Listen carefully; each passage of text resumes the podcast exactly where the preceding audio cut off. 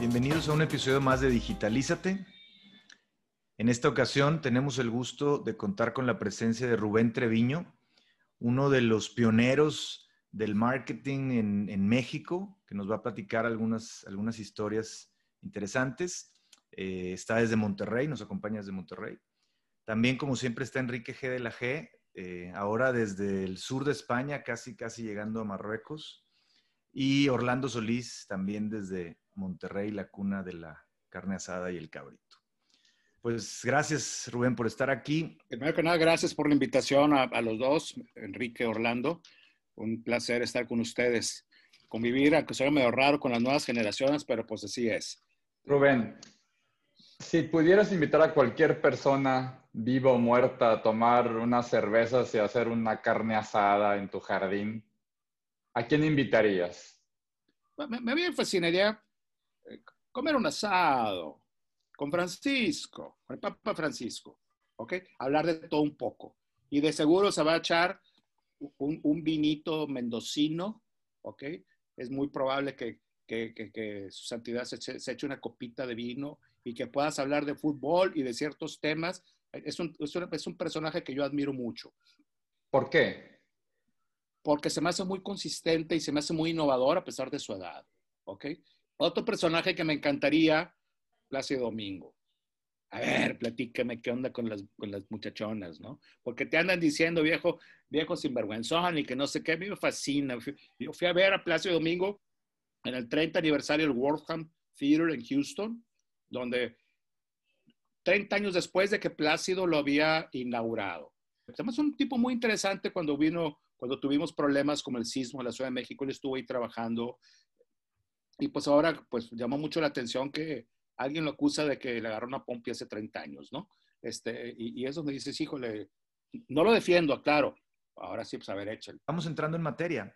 Eh, llevas mucho en el mundo del marketing, te han tocado pues diferentes etapas, desde, no sé, me imagino el florecimiento y auge del marketing tradicional, las grandes marcas que fueron entrando a los consumidores, eh, ahora el cambio de paradigma al marketing digital, soportado con, tecnología.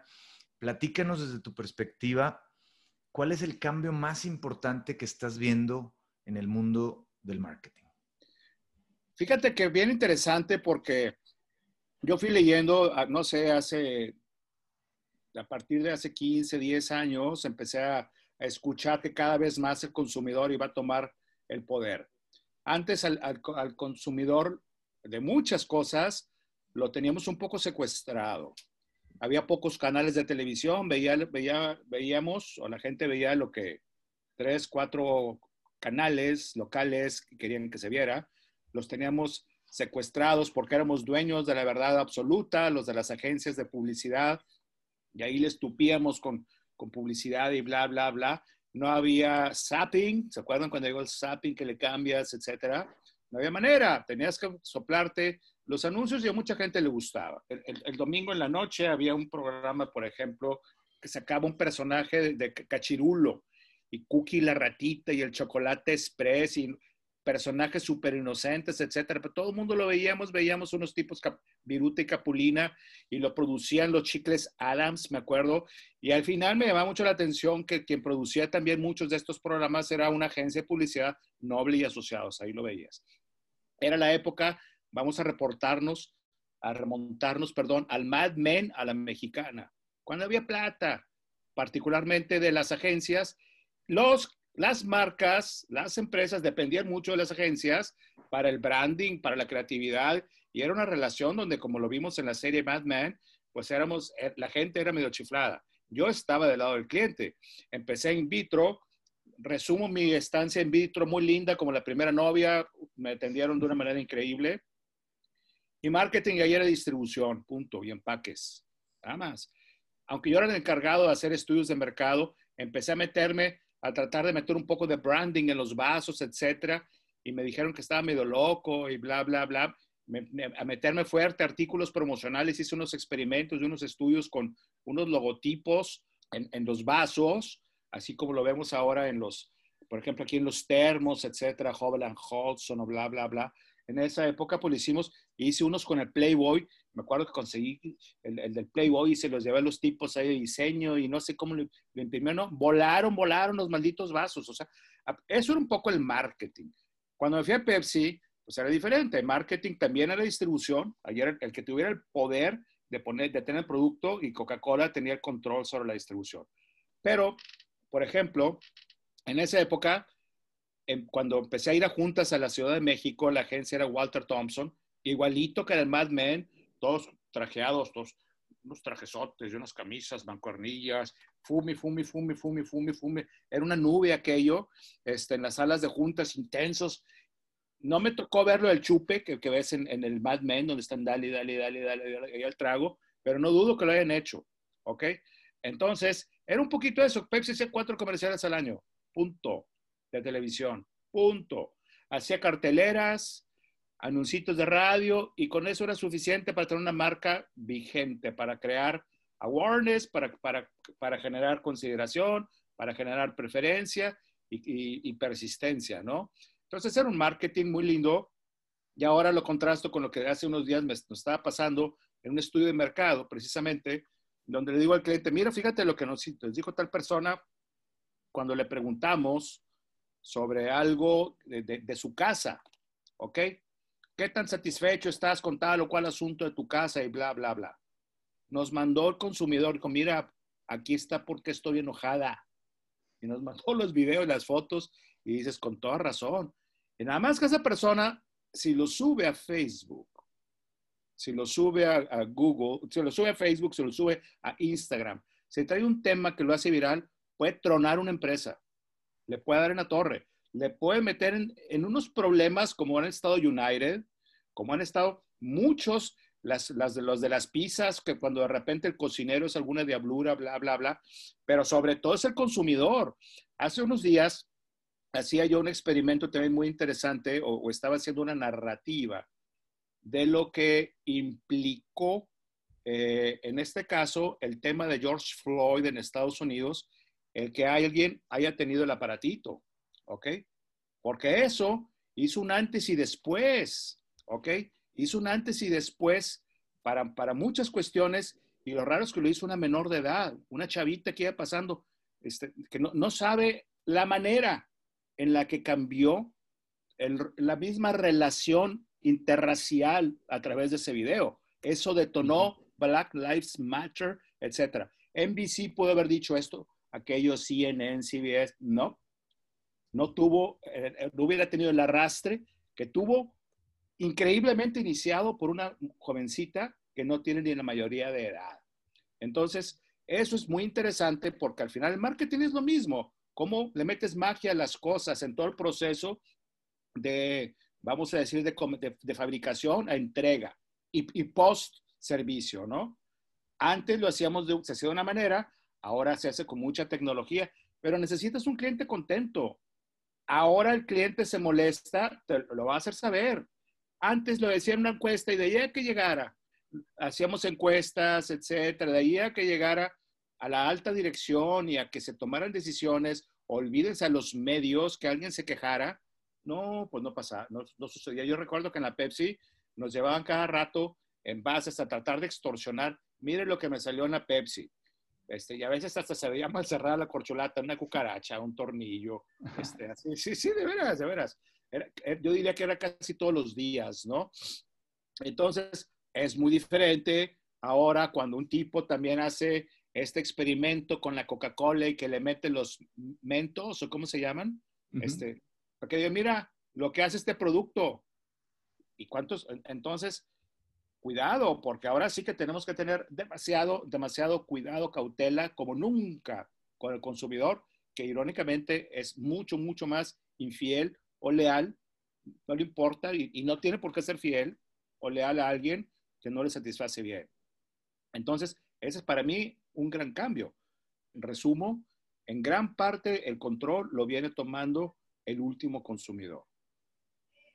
Oye, está muy bueno lo que cuentas, Rubén si te tocó al principio ver cómo la atención o el foco estaba sobre la marca o sobre esos personajes y te tocó ver la transición hacia el poder que se le dio o que ganó el consumidor, ¿cuál crees que sea el siguiente cambio, la siguiente etapa que nos tocará ver, puesto que estos cambios van de la mano de la tecnología y de la apertura en términos de liberalismo económico y político, ¿no? Yo, creo que es una muy buena pregunta, muy interesante, porque yo la veo precisamente combinando la, la mercadotecnia con la tecnología, entonces donde vamos a decir, por ejemplo, mi querido Orlando, sabemos que tienes tal edad y que te gusta la, música y que eres un apasionado de la guitarra. Por lo tanto, tenemos una oferta muy interesante para ti, que bla, bla, bla. las empresas ya nos conocen demasiado. El esfuerzo cada vez más va a ser personalizado. Ya lo estamos viendo en parte con los autos, que medio te lo hacen a la medida, bla, bla, pero ese es el producto, falta todo, falta el resto. Al momento en que la comunicación logre ser tan tejida, tan estratégica, tan a la medida, sobre todo creo yo que tenemos, debe, debe presentarse algo que cada vez entendemos más los mercadotecnistas, pero parece que no nos, we don't get it, como que no lo entendemos. Y me refiero, lo entendemos y no lo, no lo hacemos, pues es el exceso de comunicación que hay. Tenemos que ver de qué manera somos menos invasivos, somos más amables con nuestros contactos con la gente. Si YouTube nos hace favor de ofrecernos algo fenomenal en sus canales, a veces por los anuncios ahí están. Igual de repente estamos en ciertas páginas, ciertas cuestiones, Facebook, etcétera, y, están tupiendo y a veces es hasta negativo el impacto. Hay quien dice es que voy a lograr tantos clics, pues sí, igual te van a ver, pero te, van a ver a la fuerza. Y, te van a odiar. Te van a odiar, exactamente. Te van a odiar. Entonces, tiene que presentarte, yo, yo diría ese tema, y me atrevería a decir también que hay una necesidad de empezar a humanizar un poquito la tecnología. Yo al menos es un poco a lo que le estoy apostando. Decir, ok, no manejo tanto los fierros, pero sí los principios filosóficos de cómo debe funcionar el asunto.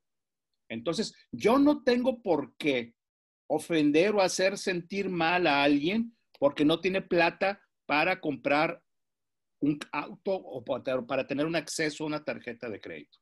Yo me acuerdo desde que estaba recién graduado que me llamaba la atención que salían unos anuncios muy bonitos. Pertenezca a la clase Caprice. No cualquiera puede darse el lujo de tener un Chevrolet Caprice. Era el modelo de look. Dices, pues ya sé, güey, estoy viendo el programa y, ahora para divertirme, para, relajarme, y ya me metiste estrés porque estoy fregado y no me alcanza para pertenecer al mundo capriz, ni al de American Express, ni bla, bla, bla. Yo digo que hay gente que deberían de meterlos a la cárcel, de multarlos por brutos, por crear frustraciones con gente que no tiene por qué escuchar mensajes que no deben ir dirigidos a ellos si no tienen el presupuesto, si no tienen el poder adquisitivo el deseo, la necesidad de comprar algo, ¿para qué fregados los alteramos? Entonces, resumo, creo que debe venir esto mucho, muy eh, combinando la tecnología con el propósito de las marcas, que es otra cosa muy linda que viene ahora. Deloitte sacó un, rollo nuevo que también me encanta, que es decir, a ver, espérate tantito. ¿Estás en el negocio de la construcción? Bueno, tú tienes, tienes que pensar, nosotros estamos viendo de qué manera mejoramos la calidad de vida de los de los mexicanos, ofreciéndoles hogares alcanzables en donde vamos a optimizar al máximo metro tras metro, centímetro tras centímetro de su casa o de su departamento. Queremos que usted haga, tenga aquello, pum, pum, pum. Queremos que quede totalmente satisfecho con la, con la construcción. Queremos que quede satisfecho con, con el tipo de áreas comunes que va a bla, bla. Un propósito donde de, de veras te están forzando a ser gente buena y, está sucediendo. Entonces, eso también me, entusiasma mucho. Curiosamente, las marcas grandes están empezando a poner ese tipo de, ahora sí que de chaleco protector, o, ese, o están tratando de, meter esos rollos del propósito. Pero mucha gente tiene que entenderla.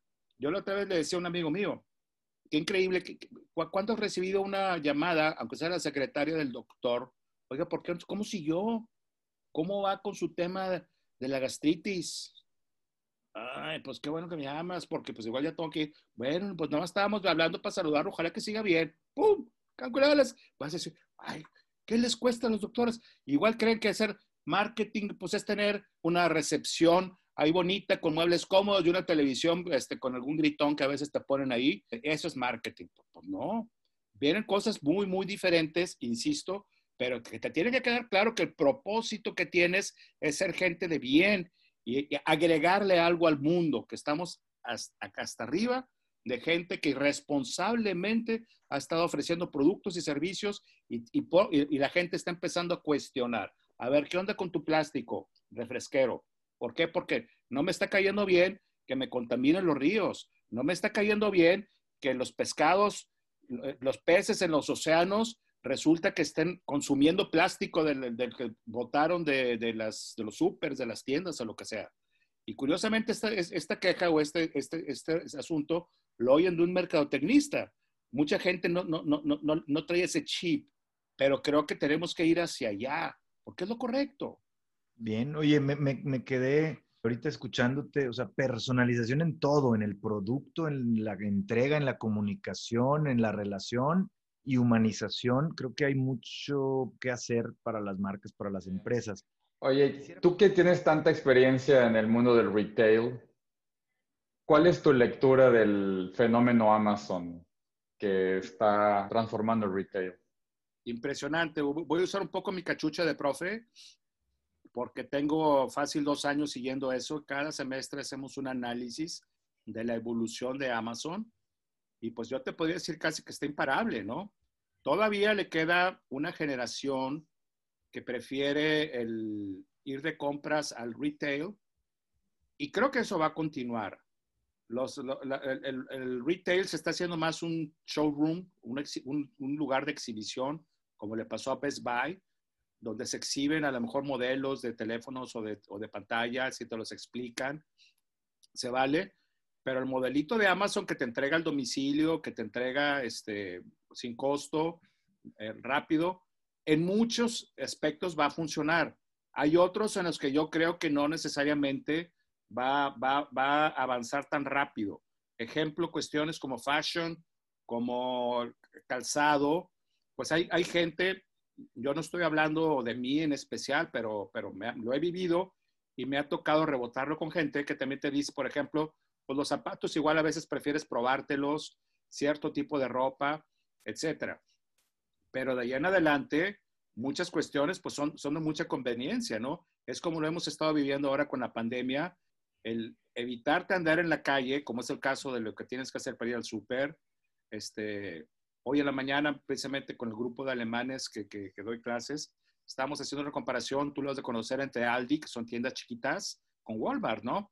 Entonces, yo les decía que, que interesante la conveniencia de Aldi que es como ir a, una tienda de cuatro veces el tamaño de un Oxxo, vamos a decir, tres veces el tamaño de un Oxxo, pero es de autoservicio, muy barato, tiendas, tiendas con marcas propias, etcétera. Entonces, esas van a seguir por ahí. Marcas propias, ahí está. Okay. Esas, las marcas propias de Aldi no las vas a encontrar en Amazon. ¿Ok? Y habrá otras cosas que, que, que de, conveniencia, etcétera, que, en, en, muchos giros, pues ahí van a estar presentes. Pero estamos viviendo una, una revolución impresionante es un fenómeno impresionante, este, admirable, y no hay manera de, parar una buena parte de lo que están haciendo, a menos que verdaderamente entiendas que tu tienda tiene que tener una transformación importante. Se habla mucho de la transformación digital, pero yo también hablo mucho de la transformación del punto de venta y creo que mucha gente no le ha puesto atención a eso. ¿A qué me quiero referir? Hablando precisamente de, por ejemplo, una mueblería, ¿no? Hablando de una librería. ¿Qué hizo este Barnes Noble? Pues precisamente transformó el concepto de las librerías, te deja que te sientes y te deja que tomes un café ahí en un Starbucks adentro, etcétera, y puedes hojear los libros y bla, bla, bla. ¿Ok? Aunque son los más afectados. Hay quien dice, a mí no me interesa, a mí mándame el librito. Fueron de los primeros que, que empezaron. Entonces, igual, pues puedes hacer Tienes que moverte mucho más, hacer eventos especiales, otro tipo de marketing, conectar con la gente, irte al uno a uno, conquistar y definitivamente vender otro tipo de productos, o sea, hacer un cross-selling. Pero regresando a lo que decía entonces, el retail va a tener que ser mucho más entretenido y ya lo estamos viendo. Tiendas como Lego, tiendas que traen ahora inclusive conceptos que le llaman el pop-up este, store, donde metes una tiendita de Nike, ese que quiere decir una tiendita, pues es de, de 3x5, ok, es una exhibición mona dentro de el Palacio de Hierro o dentro de Liverpool o dentro del HEB, puede, puede llegar a ser, y no te lo llevas. El retail está evolucionando mucho, pero eso es lo que necesitas, que la gente tenga una excusa para salir, porque eso es lo que, que hemos encontrado también con la pandemia. Y, lo conecto con Amazon, que, también dice, oye, ya, quiero salir. Y a veces eso sucede. Quiero meterme en una tienda que huela algo, ¿ok? Que me dé un tema, un tema sensorial. Quiero, quiero lo, lo mismo, a poco las comidas para llevar se van a llevar a la experiencia que tienes en un restaurante. Vamos a ver esa analogía. Yo creo que ya aprendimos que, pues, que, a muchos nos gusta más el, estar en un centro social que es un restaurante, ¿no? El, el, el que nos sirvan recién salida la comida, el, dialogar con, los, con el mesero, el encontrarte un conocido, el tener un lugar agradable que no tienes igual, el mismo concepto en tu casa, etcétera, pues te da precisamente ese reto para que, para que seas definitivamente persistente o que tengas la posibilidad de continuidad en el negocio. Si no te metes a eso, si tienes cajas aburridas, así les llaman, unas cajas aburridas no decoradas, ve diciendo adiós. Es más, y muchos ya lo están haciendo, porque no le están poniendo atención a esa experiencia o esa transformación, insisto, que de la experiencia en el momento del consumo que va muy de la mano de la transformación del punto de venta y, de toda la organización de la tienda, ¿no? Acabo diciendo, por ejemplo, en el caso de las mueblerías, por ejemplo, una muy, muy upscale, pero es, lo mismo. Eh, eh, el, el, concepto es el que funciona. Se llama hardware, este, ahorita me acuerdo el nombre. Hardware, no sé qué. Es una, eh, yo la conocí en Houston, pero la de Nueva York, por ejemplo, es una mueblería bonita que a la vez tiene una galería, que a la vez tiene una, un, wine bar donde, donde hacen conciertitos de jazz, y están por hacer un hotel. Entonces dices, qué interesante cómo se... Entonces, si tú vas a, cada cuándo vas a ir a tomar una copita con los amigos, pues cada semana, cada dos semanas. Te vas a un lugar muy nice de esto, ahí vas a ver los muebles. Y de repente, oye, esta salita me gustó, igual cambio la mía. O sea, ahí estás en el punto de venta, que mucha gente es lo que está tratando de hacer. Generar ese tipo de visitas que tengan el poder de compra, ¿ok? Para que definitivamente pues no vayan dos veces en su vida. ¿Cuántas veces vas a cambiar el colchón de tu casa? Yo no sé cómo le hacen esto, del colchón y el super colchón y etcétera. O sea, no sé cómo le van a hacer más adelante. Con los más colchones, pues ¿cómo la, la, más grande de Estados Unidos ya tronó. O sea, eso me consta. Tronó por lo mismo. Falta de gracia, la tienda, etcétera.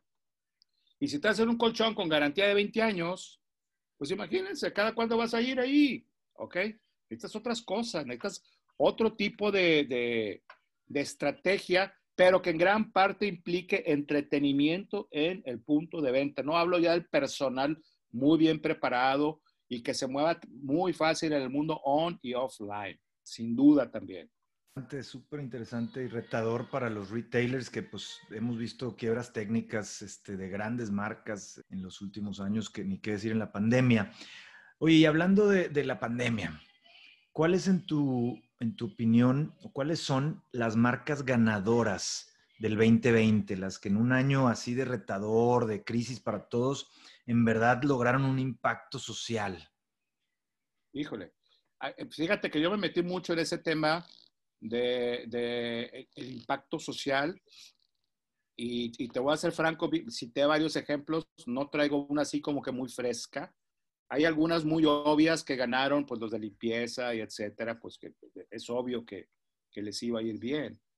Pero, por ejemplo, eh, déjame tratar de acordarme.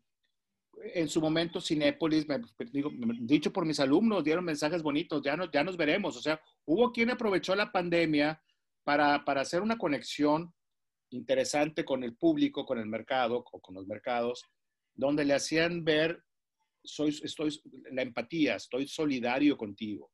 Y por dentro, pues también que me lleva la fregada, porque ellos pensaban que ese rollo iba a ser de dos, tres semanas, como todos pensábamos. Es, pensábamos que al máximo se iba un mes, dos meses, ya llevamos siete y parece que vamos para largo. Entonces, eh, Yo creo que aquí ha habido varios que le han sacado más o menos buen provecho. Me llama la atención ciertos giros que resulta que también empezaron, empezaron a, o a emproblemarse otros a aprovechar oportunidades. Ejemplo, que a alguien se le ocurrió ponerse a ver quién quería rentar la alberca de su casa. Renta, ahí no hay coronavirus, te renta, te renta una alberca por 70 dólares. ¿Hoy te interesaría? Hoy sí, pues órale, yo te consigo quien te la renta en 70 dólares y pongo las condiciones y bla, bla. ¡Pum! Exitazo. ¿Cuánta gente no quiere ir de vacaciones aquí cerca de Monterrey? O con los que están cerca de en México, pues ahí cerquita. Entonces, lugarcitos ahí cercanos, pues de repente empezaron a hacer un boom. ¿Ok? ¿Por qué? Porque la gente no quiere viajar igual por otro tipo de transporte, etcétera. No se quiere ir muy lejos de sus casas o lo que sea. Empezó a haber algunos ganadores naturales como que no esperados, que definitivamente sí les tocó estar un poquito en medio y, pues lograr acomodarse de una manera eh, correcta, ¿verdad? Yo creo que también aquí, pues como todo, hay que hacer un estudio, preguntar al consumidor a ver quién, quién te hizo un buen approach. Al principio a lo mejor los bancos se portaron gentiles, empujando sus créditos, etcétera, ayudando a suavizar un poco la carga, pero otros han visto inhumanos. O sea, hay, organizaciones que como que no se dan cuenta de lo que está pasando y se han visto inhumanos en la manera en la que están tratando al consumidor, ¿no? Entonces yo creo que ahorita tiene que ver mucho esa parte, la parte de la comprensión, la parte del entendimiento y por supuesto, pues de, tratar de vender, porque pues todos al final tenemos que orientarnos a seguir moviéndonos y, ganando, ¿verdad? Hay algunos casos de gente que se puso muy bien la pila para vender autos nuevos, aunque se cayó, se desplomó en muchas partes la, industria automotriz, otros dijeron, oye, pues no te muevas en transporte público, tengo las mejores facilidades, bla, bla, bla. Y hubo quien pues logró salir ahí ofreciendo esa, esa opción a quien lo podía comprar un carro, gente que no tiene carro, pues compra tu carrito, ¿para qué? Pues para que no andes en el transporte público, bla, bla. Entonces de repente eh, se, empezaron a presentar oportunidades derivadas de la búsqueda, evidentemente, de higiene, de protección y también de otro tipo de, cuestiones. ¿Quién se iba a imaginar, pues, que en las casas ahora íbamos a tener oficinas y este, salones de escuela, ¿no? Entonces, pues muchos de los ganones fueron precisamente los que venden escritorios, los que venden computadoras, los que venden cualquier tipo de artículo que sea un complemento que quepa en la casa que ayude, que sea un complemento en la educación o bien en nuestro trabajo.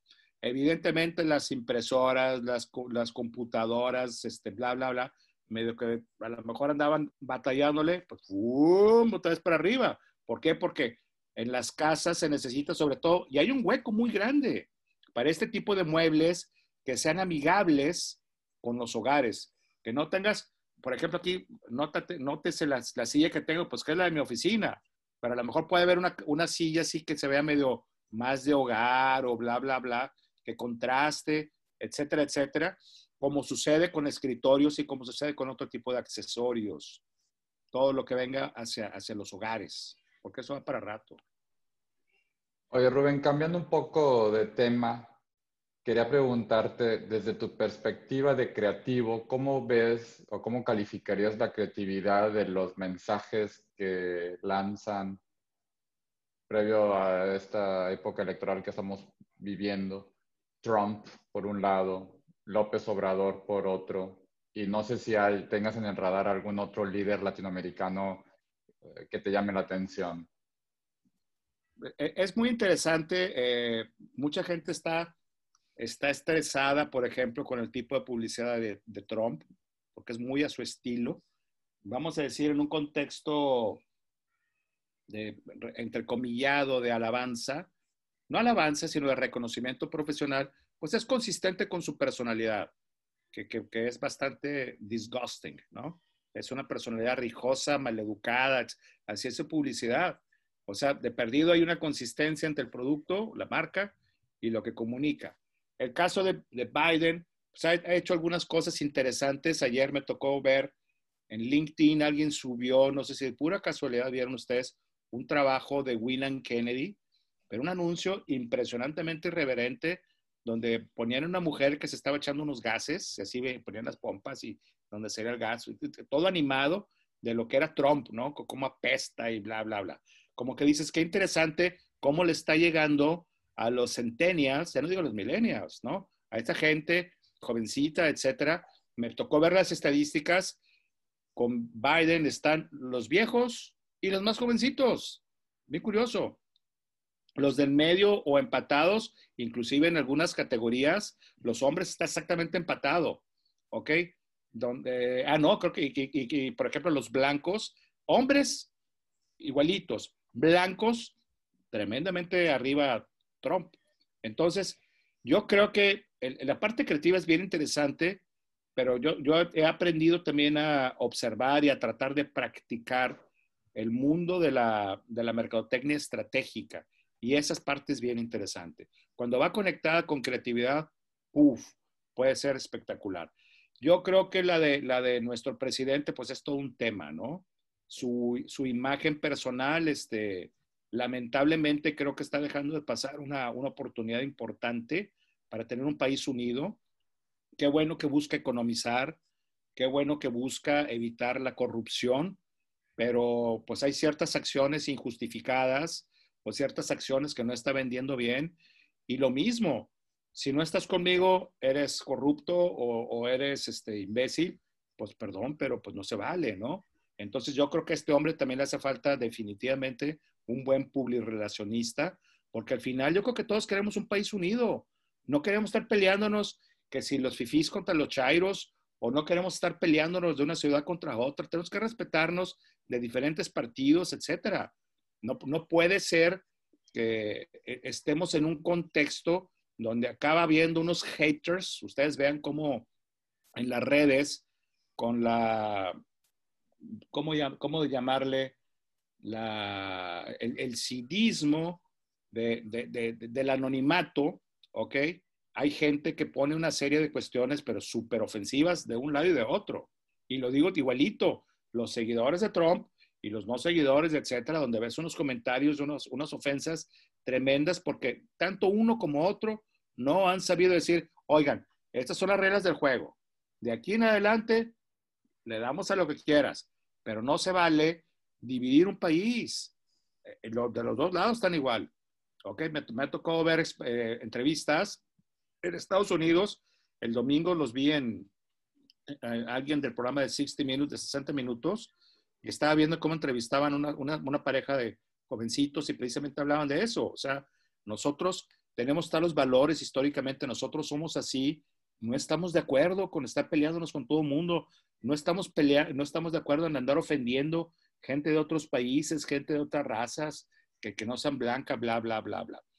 Y aquí en México, pues igual, eh, eh, acaba de surgir un movimiento nuevo, sí, este, ahí está el otro frena, etcétera. Y yo creo que vamos a ver cada vez más gente que salga. Definitivamente eso lo puedo, lo puedo asegurar, lo puedo predecir, porque esto está pasando de niveles de inconformidad a niveles de irritación, diría yo. Y, y hay que tener mucho cuidado, porque así como pasó en la Ciudad de México, que si se tapa frena con los otros, con los que va a estar a favor de López Obrador, pues pueden acabar en golpes o en tragedias, o como ha pasado en algunas partes de Estados Unidos, a balazos, que ojalá que no se dé eso en las elecciones, pues que hay quien cree que en algunas partes pudiera llegar a presentarse con estos grupos de pues, individuos este, extremos, armados, de bélicos, ¿no? Oye, Rubén, tú viviste en Estados Unidos y se acerca la elección, estamos a semanas. ¿Te atreves a dar un pronóstico? ¿Quién crees, no quieres, quién crees que va a ganar? Yo creo que ahora sí gana Biden. Yo todos los días he estado siguiendo, este, particularmente al New York Times. Me encantó lo que hizo desde destapar el cinismo de los, la falta de pagos de impuestos y lo que debe, etcétera. Por ejemplo, andaba por ahí un anuncio muy interesante también de, lo aprovechó muy bien Biden, diciendo ¿Cómo es posible que esta agricultura, agricultora, ves alguien cortando rábanos, etcétera, pagó más impuestos que el presidente? Bolas, güey. O sea, ahí sí le pegas duro al espíritu gringo de no, no, no eres trampa. Paga, paga lo que, lo que debes de pagar, porque de ahí sale el presupuesto para escuelas y para carreteras y para puentes, infraestructura y etcétera, ¿no? Entonces yo creo que no se están confiando ahora los, los demócratas yo creo que sí hay una, una, una, inconformidad y me atrevo a decir que yo creo que Biden va a ganar un poquito holgado. No, no va a ser paliza como la que le metió Nadal a Djokovic en el Roland Garros, que paliza 3-0. Es ¿Cómo? Pues sí, tómale, papi. Acá yo creo que va a ser holgadita, pero, pero hay quien igual, pues, quiere ir a la segura, que se sienten más cómodos en la parte económica con Trump. Pero por otro lado, el caso de la pandemia, yo no recordaba, por ejemplo, que la esposa de Trump en este momento tiene coronavirus todavía, la Melania. El hijo de Trump también le dio. Este compadre los contagió. No friegues, o sea, por no usar tapaboca. Entonces, es donde dices, mucha gente, por ese asunto de la pandemia, está, está reprobándolo. Inclusive hay quien te dice, yo jamás he votado por un demócrata. Hay, hoy en la mañana veía también en CBS o por ahí alguien que decía, yo soy, yo soy una persona que va en contra del aborto, a pesar de que Biden está a favor de, pero aún así voy a votar por el señor, porque en esto y esto y esto y esto no trago a, Trump. El señor, pues ya, ya dijo muchas mentiras, ya ofendió a mucha gente, ya se metió en demasiados líos, trae muchas, muchos infiernos a la vez, diferente a cuando empezó la primera vez. Ya lo de los, siempre se hizo güey y nunca sacó los impuestos. Son cuatro años que ya pasaron y nunca le, enseñó lo que dijo que iba de, cuando le dijo a Hillary, ok, este, tú sacas los nombres de los emails y no sé qué, yo, yo voy a sacar los impuestos. Jamás lo hizo, o sea, mentira tras mentira tras mentira. La gente no es tonta. Entonces, yo le vería al revés, o sea, ¿a quién le avientan el reto? ¿Qué agencia podría decir qué tipo de enfoque manejas para que este cuate gane? Está bien difícil. Ahora, pues de repente puede saltar todo un escándalo que el hijo de Biden hizo esto y aquello y dices, ah, ahora sí, andaba por ahí un, posible escándalo con el Washington Post, que no ha agarrado vuelo, que, le encontraron ahí unas cosas al, hijo de Biden, este, que ayudando en otros gobiernos y cobrando 10 millones de dólares, bla, bla, bla. En resumen, creo que Biden se queda.